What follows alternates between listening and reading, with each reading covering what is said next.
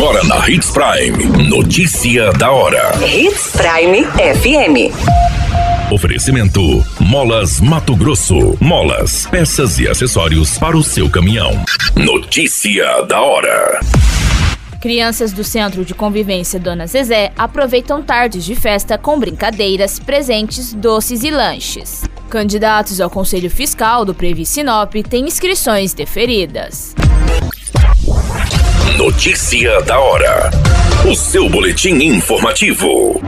Uma tarde cheia de diversão e alegria foi preparada especialmente para as mais de 100 crianças do Centro de Convivência Dona Zezé na sexta-feira, com direito a muitas brincadeiras, jogos, entrega de presentes, doces e lanches. A programação faz parte do cronograma da Secretaria de Assistência Social para o mês de outubro, em comemoração ao Dia das Crianças, e contou com a presença da Polícia Militar e do Corpo de Bombeiros. Pula-pula, piscina de bolinha e escorregador inflável foram algumas das atrações que garantiram a diversão das crianças. O momento ficou ainda mais especial com o banho de mangueira, proporcionado pelo Corpo de Bombeiros. A programação em comemoração ao Dia das Crianças continua por todo o mês de outubro, contemplando as regiões atendidas pela Prefeitura de Sinop por meio da Secretaria de Assistência Social com o projeto Viva a Magia.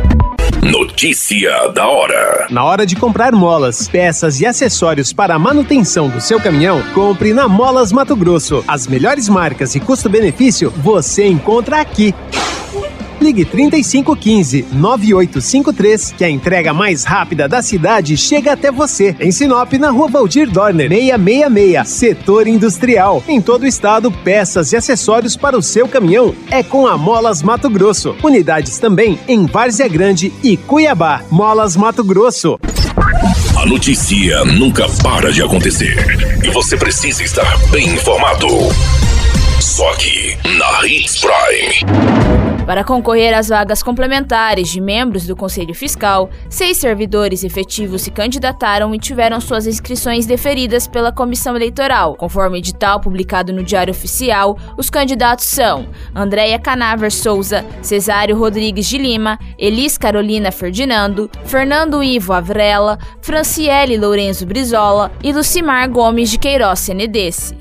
A votação será realizada no dia 17 de outubro de 2023, de forma online, das 7h30 às 17h30.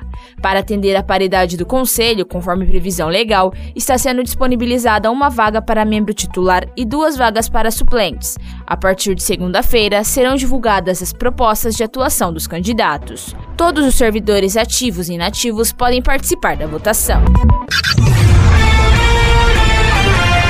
Qualquer minuto, tudo pode mudar. Notícia da hora.